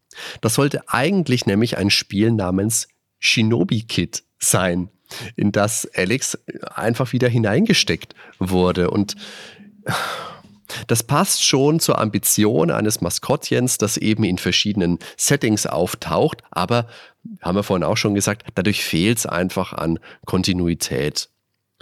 Obwohl ich schon sagen muss, dass das hier ein unterhaltsames Spiel ist, das kann man durchaus sich mal geben, ist nicht schlecht. Ich spiele trotzdem mhm. lieber Shinobi. Aber ne, kann man schon mal machen. Vielleicht der beste Teil nach Miracle World. Kleine Besonderheit noch, es gab hier mal Anleihen an den, an den ersten Boss von Shinobi und dann hat man einen nehmen wollen, der näher an Mario angelehnt ist. Und der heißt in frühen Versionen auch noch Mari O und sah eigentlich eins zu eins aus wie Mario in so einem Samurai-Kostüm. Samurai-Rüstung, ja. genau. Ist dann noch ein bisschen angepasst worden, aber die Ähnlichkeiten zu Mario sind durchaus noch erkennbar. Mhm. Naja, und dann ist Alex Kidd aber in die Vergessenheit gedriftet. Es gab da noch ein Spiel namens Sega Gaga für Dreamcast. Das ist so ein, so ein Adventure-Spiel, meine ich. Ist, glaube ich, auch nur in Japan erschienen, nicht übersetzt worden. Findet man auf YouTube, wenn man möchte. Vielleicht auch Fanübersetzungen. Und da arbeitet der Alex jetzt halt in einem Laden und erzählt dann seine traurige Geschichte. Das ist ganz nett gemacht worden. Da sitzen der, der Hauptcharakter aus dem Spiel und der Alex sitzen am Fluss. Und da wird so in einer ganz traurigen Piano-Variante die Alex Kid Musik gespielt. Erzählt er, ja, ich war halt mal berühmt und dann kam der Sonic und dann war es aus mit mir. Ist eine schöne Sequenz, also kann man sich auf YouTube gerne mal angucken. Ja, aber man sieht jetzt an diesen mannigfach unterschiedlichen Spielen, das ist sicher auch ein Problem gewesen. Die Alex Kid Spiele, die waren einfach sehr unterschiedlich und wo die Mario Spiele sich wie sinnvolle Evolutionen ihrer Vorgänger angefühlt haben, Ja, da, da, hat der Alex einfach ganz kunterbunt verschiedene Sachen gemacht. Ich meine, natürlich, später für, für die, für die Satellaview, das japanische vom Super Nintendo, da ist der Mario auch mal Motocross gefahren. Also der hat schon auch wilde Sachen gemacht. Die Sache war halt, das war trotzdem meistens gut. Allerdings, es gibt zu Alex Kids und äh, in Miracle World heutzutage zwei sehr schicke, inoffizielle Fan-Fortsetzungen. Die heißen glaube ich, Miracle World 2 und 3. Die sind vom Gameplay sehr dicht an den erst, am ersten Master System Adventure dran. Das kann man sich als Fan durchaus mal angucken. Ich würde sagen, wir ziehen jetzt mal weiter und kommen zu den zeitgenössischen Rezensionen. Ja, dann haben wir hier die Happy Computer und zwar ist das das Sonderheft 21. Da hat Heinrich Lennart einen schönen Wertungskasten abgegeben und den würde ich einfach mal hier einmal vorlesen. Und zwar ein so abwechslungsreiches Geschicklichkeitsspiel bekommt man wirklich nicht alle Tage zu sehen. Alex Kid bietet eigentlich so ziemlich alles, was man sich als Spieler wünscht. Die einzelnen Level sind ziemlich unterschiedlich. Es gibt reichlich extra Gegenstände und sogar kleine Spiele im Spiel. Damit meint er doch bestimmt Schere, Stein, Papier. Ja. Originell ist der Einfall, dass Punkte- und Geldkonto zwei Paar Stiefel sind. Ohne Geld kann man sich keine Extras leisten, mit denen man wiederum leichter hat, mehr Punkte zu sammeln. Außerdem sind diese Extras mitunter sehr witzig. Vor allem das Motorrad und der Mini-Hubschrauber sorgen für Abwechslung. Bei ihnen ist auch die Steuerung anders. Die Grafik ist kunterbunt und selbst die Monster wirken ziemlich niedlich. Die unterschiedlichen Melodien klingen leider alle etwas ähnlich, was allgemein bei vielen Spielen für das Master-System auffällt. Alex Kidd spielt sich gut, aber letztendlich springt der entscheidende Funkte bei mir nicht über, um mich total zu begeistern. Vielleicht liegt es daran, dass mir das ähnliche Super Mario Bros. für das Nintendo Videospielsystem noch wesentlich besser gefallen hat. Ja, er, er sagt gut, und jetzt darf ich natürlich nicht das Wichtigste unterschlagen, die Happy-Wertung. Das waren 80. Grafik war 79 und Sound und Musik 69, also deckt sich auch ganz gut mit dem Meinungskasten unten. Ja. Das denke ich, kann man so stehen lassen. Ich würde anders bewerten, tatsächlich. Du bist jetzt aber noch ja. nicht gefragt, weil wir sind noch bei zeitgenössischen Wertungen. Stimmt. Das gleich.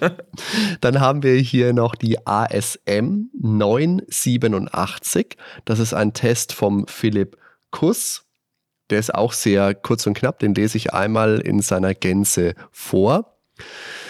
Ach, die AS, also ich, hast du die ASM früher gelesen?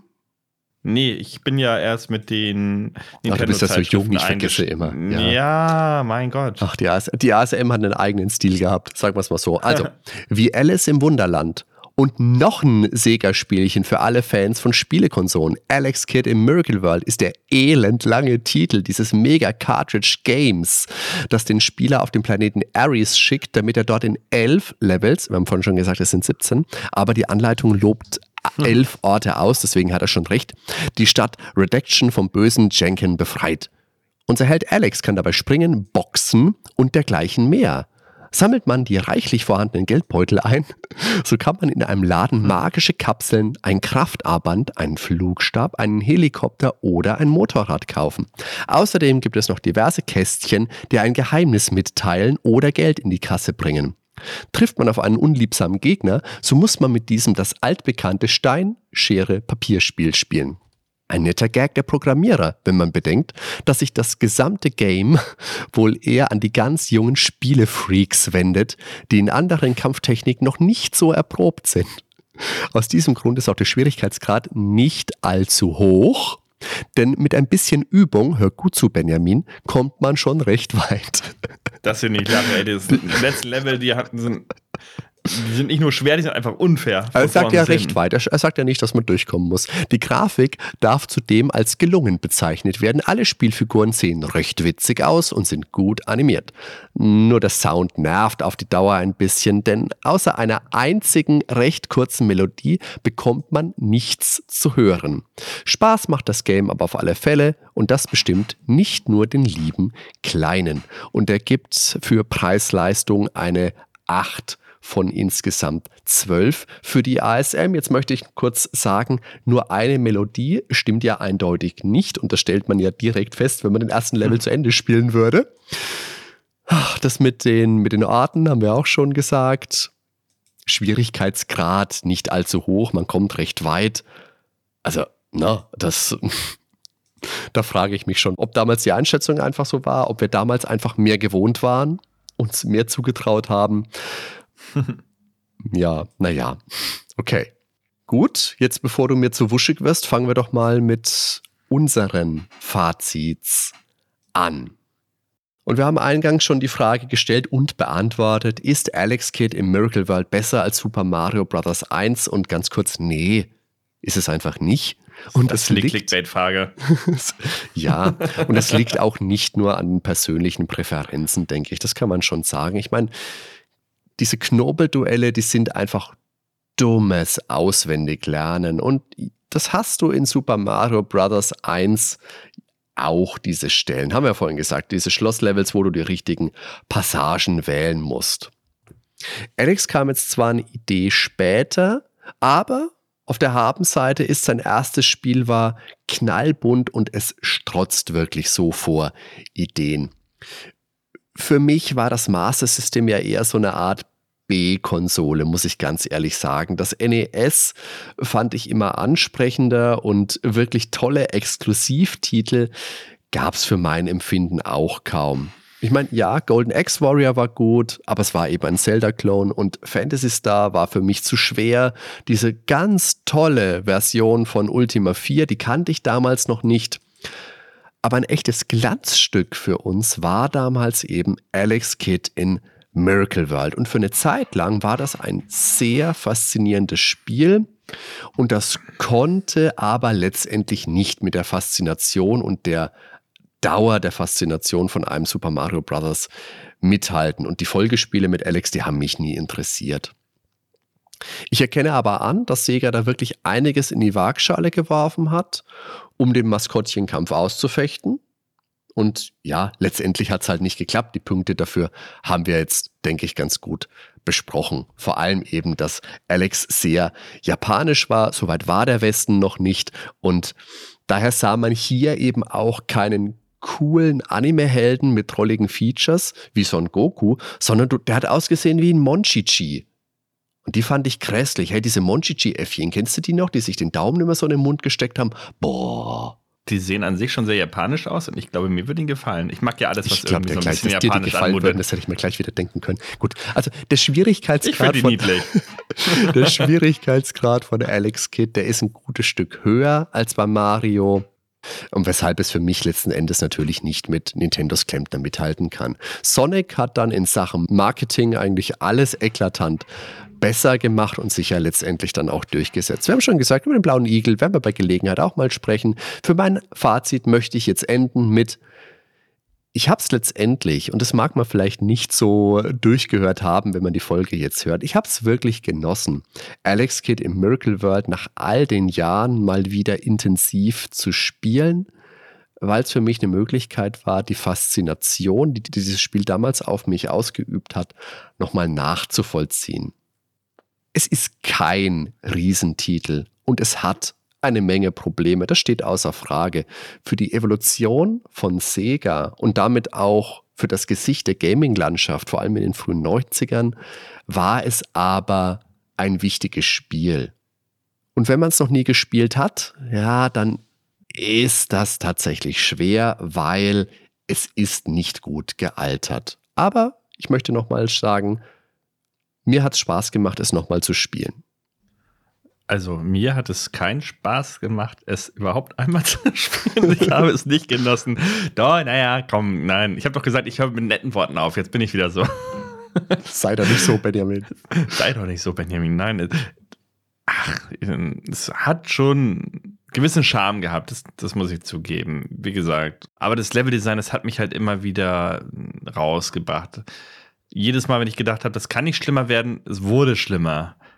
Also zum Beispiel nachher ganz am Ende, da war irgendwie so ein Raum, dann musste man nach oben auf eine Plattform und dann hast du links eine Wand aus Blöcken, dann musst du dir sozusagen eine Treppe draus bauen. Sowas ähnliches kannte man ja schon von Mega Man äh, aus dem einen Level, wo da diese Kaulquappeneier sind, wo du auch dir eine Treppe draus schießen musst. Ja, so. Aber da ja. funktionierte das ganz gut, weil wenn du das Ei getroffen hast, dann war das auch weg. Und hier schlägst du tausendmal an dieselbe Stelle, an diesen Stein, bis du ihn endlich mal triffst und dann versuchst du da krampfhaft irgendwie hochzukommen. Also das ganze Spiel war eigentlich krampfig, so. Ja. Und ich verstehe aber auch deinen Ansatz komplett. Also wenn du sagst, du bist damit aufgewachsen und wir hatten ja nichts, also nix. Man, man hat sich da einfach durchgebissen und das ist komplett anders. Also du hast dann einen ganz anderen Bezug zu dem Spiel. Ja, die Musik ist nicht schlecht, aber irgendwann dudelt sie halt auch zu doll, wenn man sie dann wirklich stundenlang hört. Aber ja, was heißt stundenlang? Das Spiel geht ja auch nicht so lang, ne? Muss man jetzt auch Theoretisch. Sagen. Also ich habe es relativ schnell durchgehabt, ja. Ja, komm, mach noch mal ein bisschen Werbung für unsere Social Media Plattform. Hau noch mal raus, wo man uns überall verfolgen kann. Wir freuen uns natürlich über Kommentare auf Facebook. Auf Twitter sind wir alle drei vertreten. Der Ben, der Daniel und ich und auch der Nordwelten Pod hat einen extra Account.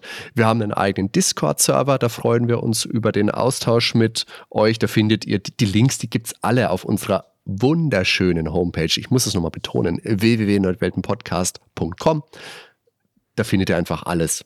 Wir freuen uns sehr, wenn ihr uns über Apple Podcasts oder Spotify hört oder vielleicht beides, wenn ihr uns da vielleicht auch eine Bewertung da lasst. Das ist hilfreich für uns, weil wir immer daran interessiert sind, unsere Reichweite noch weiter zu vergrößern. Wir freuen uns natürlich auch über euren finanziellen Support auf Patreon und Steady. Und da gibt es ja jetzt, Ben, was Neues. Was gibt es denn da jetzt, wenn uns die Leute finanziell unterstützen ab der 5-Euro-Schwelle? Ja, da gibt es immer eine Folge im Monat von jeweils einem von uns. Das heißt, jeder ist von uns ist alle drei Monate einmal dran und dann geht es wieder von vorne los. Also ja, das sind jetzt natürlich keine kompletten Spielebesprechungen oder ähnliches. Ähm, ich glaube, ja, jeder versucht da so ein bisschen seinen Bereich unterzubringen. Genau. Vielleicht auch, ja, gar nicht mal festgelegt auf ein bestimmtes Format, sondern es kann auch ständig variieren. Und da sind wir natürlich auch noch mehr auf euer Feedback angewiesen, ja. ob es denn gefallen hat oder nicht, ähm, weil wir wollen euch ja auch dann schon ein bisschen was bieten, wenigstens wenn wir schon so eine Supporter-Folgen online stellen. Ansonsten unser YouTube-Kanal, also von Nerdwelten, der ist auch ganz nett, wo Hardy dann öfter mal seine reingespielt Videos macht. Die sind immer sporadisch, also da gibt es jetzt keinen festen Tonus für, aber das lohnt sich auch da mal reinzuschauen. Wenn ihr Hardy mal wirklich zocken sehen wollt und nicht nur hören wollt. Wie ich irgendwie kaputt gehe, das kann ich gut. Ja, aber da gibt es schlimmere Kanäle, also da kenne ich andere. Ich glaube, wir müssen langsam mal Schluss machen. Aber natürlich nicht ohne unser Merchandise nochmal zu erwähnen auf Retro Shirty. Kauft Tassen, T-Shirts. Ja, dann sind wir jetzt am, ähm, am Ende dieser Alex Kid im Miracle World Folge angelangt. Es hat mir auch heute wieder viel Spaß gemacht. Ich freue mich ja immer, wenn wir so unterschiedliche Standpunkte haben. Also ich meine. Ja, das ist doch total witzig. Ja, also ich gehe jetzt auch nicht davon aus, für mich ist es Alex Kid auch nicht, habe ich ja auch gesagt. Ne? Das ist nicht gut gealtert, aber es ist natürlich was anderes, wenn du das damals gespielt hast, eine Erfahrung mit hast oder du spielst es heute das erste Mal und denkst, was, was, will, was, was, was will das denn wieder sein? Das hat mir Spaß gemacht und dafür bedanke ich mich sehr bei dir. Das gebe ich auf jeden Fall so zurück. Danke, Hardy. Danke an alle. Bis denn. Bis zum nächsten Mal. Ciao. Ciao.